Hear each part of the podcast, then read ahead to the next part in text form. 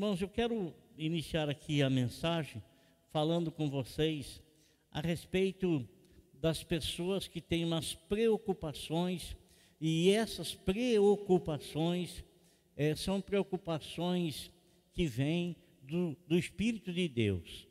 Vêm preocupações que surgem no coração dessas pessoas e são preocupações que geradas pelo Espírito Santo de Deus. Mas será que Deus gera preocupações no coração, nos nossos corações? Sim, gera preocupações. Ah, o apóstolo Paulo disse sim que nós devemos ter em nós os mesmos sentimentos que houve também em Cristo Jesus, nosso Senhor. E o sentimento que perdurava no coração do Senhor Jesus Cristo é o amor pelos homens, amor pelas pessoas e o desejo de salvar essas pessoas. Tanto que ele próprio se ofereceu a si mesmo com essa finalidade, com esse propósito, com esse objetivo, tendo esse plano estabelecido no coração da Trindade, e esse plano veio ser é, manifesto aqui no meio dos homens. Nosso Senhor Jesus Cristo, ele disse que ele veio para buscar e salvar o homem que estava perdido. E quando ele escolhe doze homens, esses doze homens, ele começa a ensinar esses doze homens e injetar no coração desses doze homens o sentimento que ele tinha e levava esses doze homens a enxergar as coisas da forma como ele as via, da forma como ele enxergava da forma como ele enxergava. E geralmente, irmãos, Deus, ele quer é, e procura pessoas que tenham sentimentos que ele tem. E esses sentimentos às vezes são gerados pelo Espírito Santo de Deus, porque às vezes Deus quer realizar uma obra, mas para realizar esta obra, ele quer pessoas que pensem como Ele, quer pessoas que sintam como Ele, Ele quer pessoas que amam como Ele. Assim foi quando Gideão foi escolhido por Deus. Gideão estava inconformado com uma determinada situação, né? E, e ele estava inconformado com aquela situação, e ele estava inconformado porque porque ele tinha no coração dele ele tinha no coração dele as promessas que Deus havia feito e as coisas que Deus havia feito aos seus antepassados. Né? Tinha o livramento que Deus deu para o povo de Israel lá no Egito. Ah, Deus trouxe aquele povo e os fez entrar na terra prometida. Né? A, a, a geração que surgiu daquele povo fez entrar na terra, na terra prometida. E, irmãos, eh, ele estava inconformado porque existiam muitas promessas de Deus e o que eles estavam vivendo não eram as promessas de Deus. O que eles estavam passando não tinha nada a ver com as promessas de Deus, e ele estava inconformado porque ele não sabia, não tinha uma resposta para aquilo lá, né? E quando ele estava pensando assim, né? e reivindicando diante de Deus as suas promessas. Mas, Senhor, lá os nossos antepassados tiveram um grande livramento lá no Egito, e tal, e tal, e tal, falando com Deus. Aí aparece o anjo do Senhor e fala para ele: Vai nessa tua força e livre Israel. É? O sentimento que ele estava sentindo e Deus estava procurando alguém que tivesse sentimento e que reivindicasse diante dele as promessas que Deus havia feito aos seus antepassados. A mesma, a mesma coisa aconteceu com o povo de Israel no Egito. Quando o povo deixou de se conformar com a situação e se revoltou contra a situação e começaram a falar com Deus, falando com Deus que Deus tinha prometido para Abraão que iria visitar o povo, e foi nesse momento exatamente que Deus levantou Moisés Moisés, que Deus já tinha preparado, estava pronto, estava preparado, só aguardando a reivindicação das promessas que Deus havia feito, para que o Senhor pudesse manifestá-las e realizá-las através da vida de Moisés. E você sabe, irmão, muitas e muitas situações no povo de Israel. Olha, amados, a gente lê a história de Israel e ler a, a o que acontecia, o que sucedia, a gente vai ficar assim, mas não é possível. Como é que aquele povo pode ter um, ter, ter um coração tão obstinado, um coração tão duro, um coração tão. É, tão assim, de, de, de deixar as coisas do Senhor, de deixar as coisas do Senhor e se entregar a, a vaidade e outras coisas Sabe, irmão, muitas vezes o povo de Israel foi levado em cativeiro. Não porque Deus queria levá-los em cativeiro. Não era isso, não.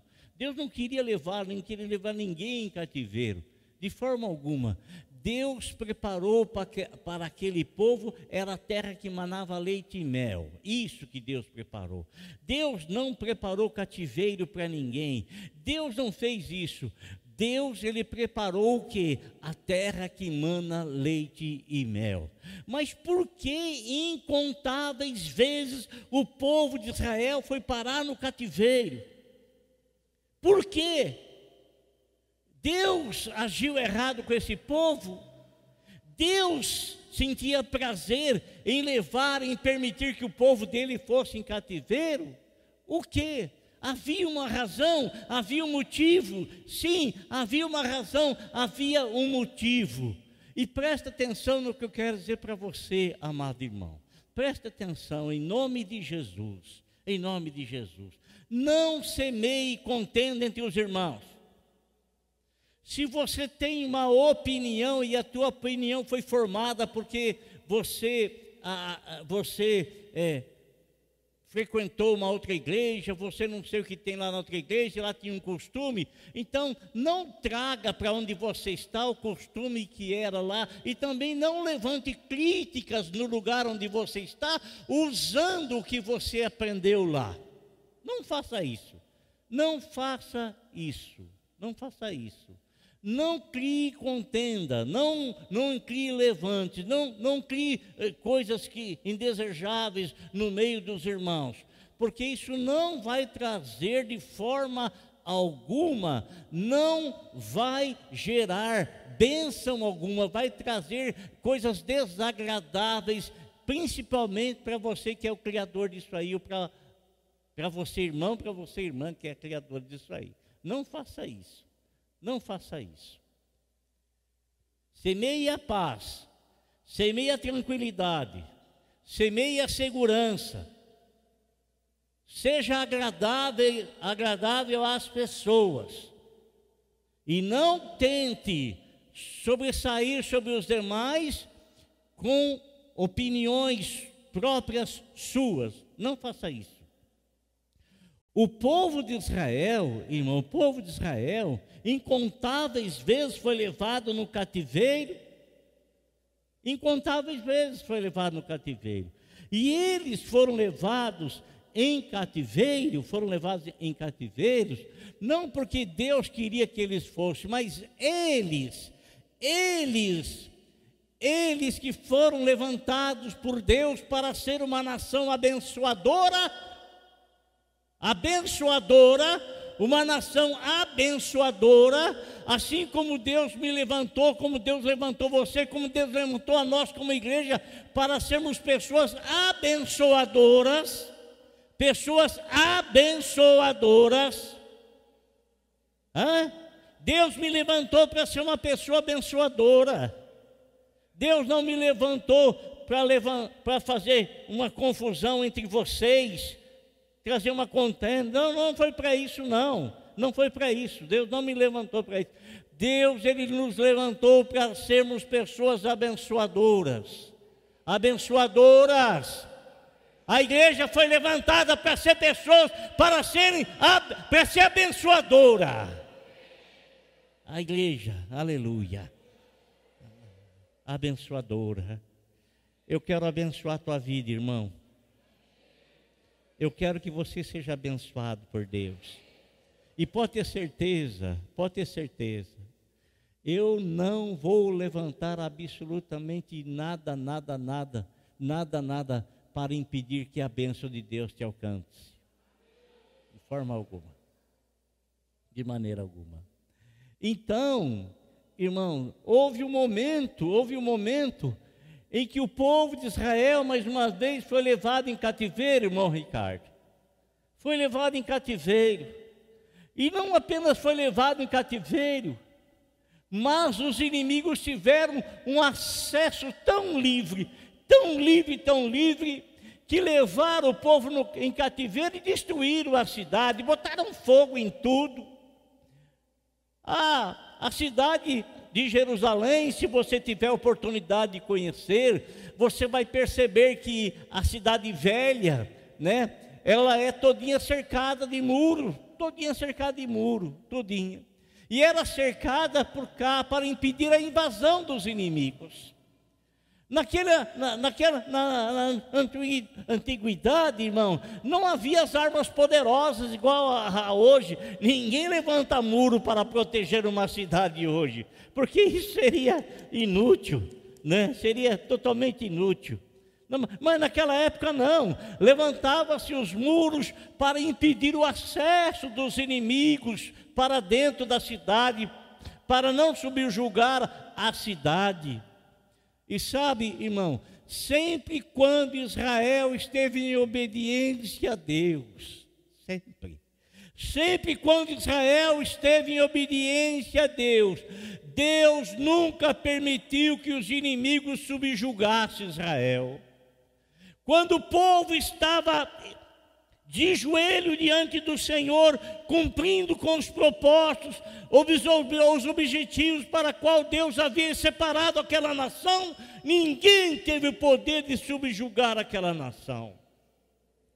Enquanto nós estivermos de joelhos diante do Senhor, em obediência ao Senhor, e com a graça de Deus, cumprindo a vontade de Deus na nossa vida, absolutamente nada e ninguém terá poder de subjugar-nos, nada e ninguém, nada e ninguém, porque nós estaremos em obediência à palavra, e quando você está em obediência à palavra, essa mesma palavra que por Deus foi pronunciada, essa mesma palavra te protegerá. Nenhum mal te sucederá nenhuma ferramenta preparada contra ti vai para nada, nenhuma, nenhuma, nenhuma, nenhuma. Nenhuma. Então, irmãos, houve um dispersar da nação num período de tempo. E nesse dispersar da nação, Houve uma pessoa que constantemente estava em preocupação com seu povo. Estava preocupado com o seu povo. Constantemente preocupado com o seu povo. E uma pessoa que está preocupada com alguma coisa, e se ela é uma pessoa de Deus, ela vai fazer uma coisa, ela vai orar. Ela vai orar. Ela vai buscar a presença de Deus. Ela vai pedir que Deus abençoe a vida dela e ela vai pedir também que Deus abençoe as pessoas do seu povo, da sua nação, da sua igreja. Ele não vai levar, levantar palavra de maldição contra ninguém da sua igreja. Não vai levantar nenhum tipo de absolutamente nada, nada, nada, nada. Se alguma coisa estará, está fora da linha, é o Senhor quem coloca as coisas no seu devido lugar. É o Senhor que coloca as coisas no seu devido lugar. É o Senhor, irmão, é o Senhor que coloca as coisas no seu devido lugar. Sabe, bom Ricardo? Bom Carlinho, é o Senhor que coloca as coisas no seu devido lugar. Amém, amado? É o Senhor que coloca as coisas no seu devido lugar, se estas estiverem fora do lugar. Não é porque eu acho que está fora e que verdadeiramente está fora. Às vezes está fora daquilo que eu acho. Mas às vezes não está fora da vontade de Deus. Então, esse rapaz, com a preocupação no coração dele, estava muito longe, muito distante. E o coração dele palpitava, palpitava para saber como é que estava a nação dele, o povo dele. Palpitava, palpitava por saber como é que estava. Irmão, que Deus nos dê esse sentimento em nosso coração, sabe? Que Deus nos dê essa graça em nosso coração, de palpitar o nosso coração para saber como é que os nossos irmãos estão, como está a saúde espiritual, a saúde emocional, a saúde física, como é que está, como é que está. E não é para saber apenas por saber, mas por ter um propósito de orar, de pedir a misericórdia de Deus, de pedir a bênção de Deus, de pedir a ajuda de Deus. Eu quero que você abra a tua Bíblia comigo, no livro de Neemias, no capítulo 1.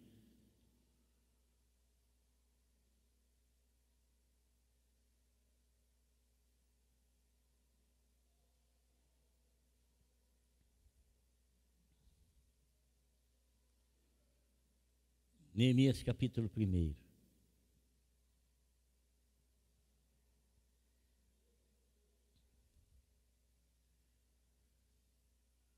Está escrito assim: Palavras de Neemias, filho de Acalias, no mês de Quisleu, aproximadamente entre novembro e dezembro. No vigésimo ano, vigésimo ano do reinado do rei Artaxerxes I. Enquanto eu estava na cidade de Suzã, Anani, um dos meus irmãos, veio de Judá com alguns outros homens, e eu lhe perguntei acerca dos judeus que restaram, os, sobreviventes do cativeiro, e também sobre Jerusalém. Então ele tinha, Neemias estava longe, ele tinha uma preocupação de saber como é que será que estão os meus irmãos lá, aqueles que voltaram do cativeiro, como é que eles estão? Ele não queria saber apenas por querer saber, irmão, apenas ter uma notícia, mas ele queria saber porque havia uma preocupação no coração dele concernente aos irmãos dele e concernente também a cidade do Senhor. E ele fala aqui, e eles me responderam, olha, mas que resposta que eles, que eles deram? Aqueles que sobreviveram ao cativeiro e estão lá na província passam por grande sofrimento e humilhação. O que, que eles estavam passando? estavam passando por um grande sofrimento e humilhação. O muro de Jerusalém foi derrubado e suas portas foram destruídas pelo fogo. Irmãos, o coração dele estava tão, eh, estava tão atingido por um sentimento que quando ele ouviu que os irmãos dele estavam em permanente humilhação, a cidade estava destruída, as portas, os umbrais, tudo foi ateado fogo. Eles não apenas foram humilhados, mas estavam em permanente humilhação. Sabe que é a permanente humilhação, irmão? Você está num estado, num estado, e não é um estado que você passou por aquilo e se reergueu novamente, não. Estavam sem esperança de se reerguer, por quê? Porque os inimigos que haviam invadido Jerusalém, eles estavam constantemente sondando a situação para que os irmãos para que os judeus não se reerguessem, mas permanecessem em constante humilhação. Irmão, a humilhação é uma coisa difícil. Não quando você se humilha perante Deus. Isso não quer dizer que você é uma pessoa humilde, porque quem é humilde não precisa se humilhar. Mas a Bíblia fala: humilhai-vos perante o Senhor. A Bíblia está falando para mim me humilhar diante do Senhor. A Bíblia está falando para nós, como igreja, nos humilharmos perante o Senhor. Não está querendo dizer que nós somos humildes. Está falando para nós nos humilharmos. E quem precisa se humilhar é porque não é humilde. Humilhai-vos perante o Senhor para que no tempo exato, então, eles vos exalte, para que no devido tempo ele vos exalte, vos exalte. Então, o que Neemias estava sentindo não é que o povo, amado irmão, estava se humilhando perante Deus, mas o povo estava sendo humilhado por seus inimigos. Isso era resultado do povo não ter se humilhado perante o Senhor, porque se eles tivessem humilhado perante o Senhor, o Senhor os teria protegido, os teria guardado, o Senhor seria o refúgio deles, o Senhor seria a fonte de segurança para eles.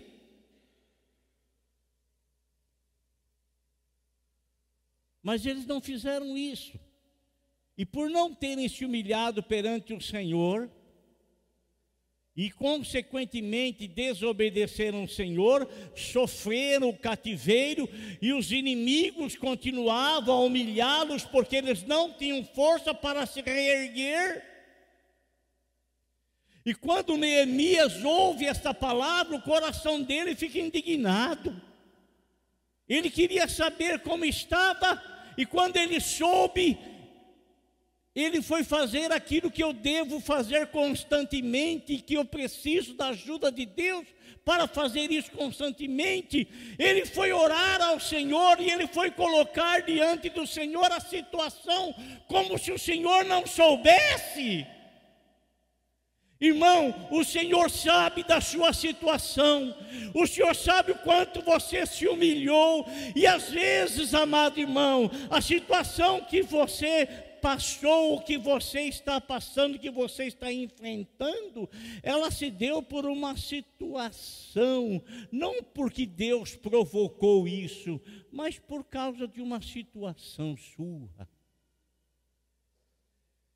e você está falando com Deus, você está falando com o Senhor, você está se consertando diante de Deus, você está se acertando perante o Senhor, e amado irmão, aquele que busca o acerto diante do Senhor, o Senhor lhe dá força para que esta pessoa, para que eu, para que você saiamos da situação. Ele estende as mãos para mim, estende a mão para você, pastor Orlando, estende a mão para você, pastor Car... irmão Carlinhos, pastor Carlinhos. Olha, ó, eu estou profetizando na tua vida. Para você, pastor Fernando, para nós aqui, o Senhor estende a mão para nós, irmão Válvio, e Ele nos pega e fala assim: olha, você está endireitando as suas veredas, pois eu então vou também endireitar os teus caminhos. Aleluia.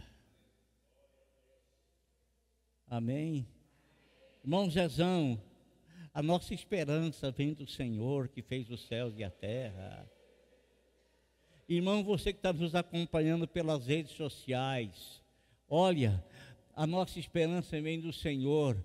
E ó, se nós nos humilhamos diante do Senhor, você pode ter a certeza que o Senhor não se esquece disso no tempo certo Ele vai nos exaltar. Ele vai nos exaltar.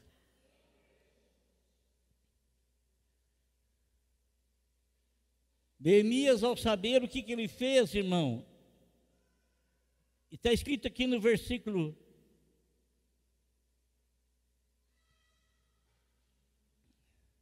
de número 3. O muro de Jerusalém foi derrubado e suas portas foram destruídas pelo fogo. Agora veja bem a decisão que Neemias tomou quando ele ouviu isso. Versículo 4: Quando eu ouvi essas coisas, sentei-me e chorei. Eu não me alegrei com a desgraça dos meus irmãos. Eu não me alegrei. Eu não me alegrei, porque os meus irmãos estão em aperto.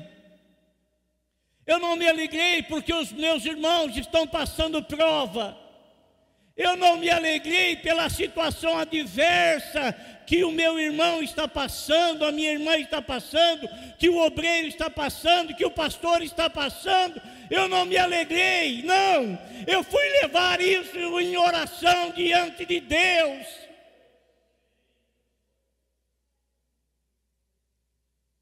Levar isso em oração diante de Deus.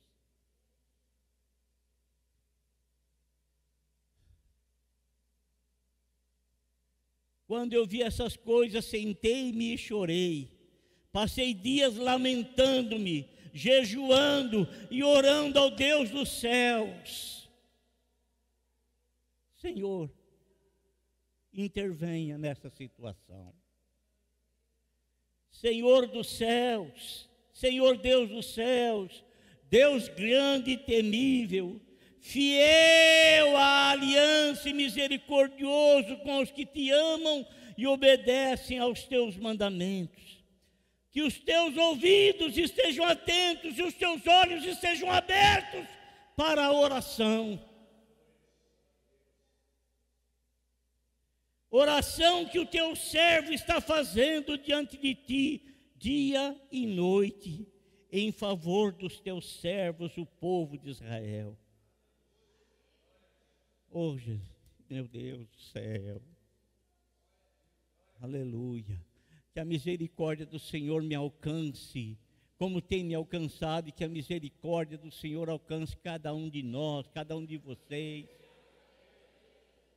Que a misericórdia do Senhor nos alcance, irmão, porque dela nós precisamos, delas nós necessitamos. Nós necessitamos da misericórdia do Senhor sobre a nossa vida precisamos, necessitamos dela, e quem desconhece isso não conhece o Senhor. Quem desconhece a necessidade da misericórdia de Deus, desconhece o Senhor. E ele vai falando a oração. Os seus olhos estejam abertos para a oração que o teu servo está fazendo diante de ti dia e noite, em favor dos teus servos, o povo de Israel. Confesso os pecados que nós, os israelitas, temos cometido contra ti. Sim, eu e o meu povo temos pecado. Agimos de forma errada, corrupta, vergonhosa contra ti. Não temos obedecido aos mandamentos os decretos e as leis que desse ao teu servo Moisés. Lembra-te agora do que disseste a Moisés, o teu servo: se vocês forem infiéis, eu os espalharei entre as nações. Mas se voltarem para mim, obedecendo os meus mandamentos e os puserem em prática, mesmo que vocês estejam espalhados pelos lugares mais longínquos, mais distantes debaixo do céu, de lá eu os remirei, eu os reunirei e os trarei para o lugar que escolhi para estabelecer o meu nome. Aleluia. Glória a Deus. Em estes são os teus servos, o teu povo tu os resgataste com o teu grande poder e com o teu braço forte. Senhor, que os teus ouvidos estejam atentos à oração desse teu servo e à oração dos teus servos que têm prazer em temer o teu nome. Faze com que hoje este, seu, este teu servo seja bem sucedido, concedendo-lhe a benevolência deste homem. Naquela época, eu era copeiro do rei. Aleluia. Neemias levantou a voz dele em oração ao Senhor. Pediu a misericórdia do Senhor, para que o Senhor atendesse a oração do coração de Neemias. E em nome de Jesus, amado irmão, Neemias estava pedindo para encontrar benevolência diante do rei Artaxerxes para realizar a grande reforma lá em Jerusalém, para levar a palavra, para levar e reerguer os muros, para fazer aquilo que Deus queria que fosse feito, mas que Deus estava esperando um homem que tivesse o mesmo sentimento que Deus, para Deus fazer a obra. Que assim seja realizado na tua vida, meu irmão. Que assim seja realizado em nossos corações, amado irmão. Em nome de Jesus. Que encontre, encontremos benevolência diante de Deus. Eu sei que ele está fazendo oração aqui para encontrar benevolência diante do rei Ataxerxes, para que o rei Ataxerxes per, per, per, permita que ele volte para Jerusalém e que ele faça tudo aquilo que Deus estava colocando no coração dele para fazer. E ele encontrou benevolência diante do rei para fazer tudo quanto Deus estava colocando no coração dele para fazer e realizar. Amém? Que venhamos encontrar benevolência no coração do grande rei, do rei dos reis e do senhor dos senhores. Amém?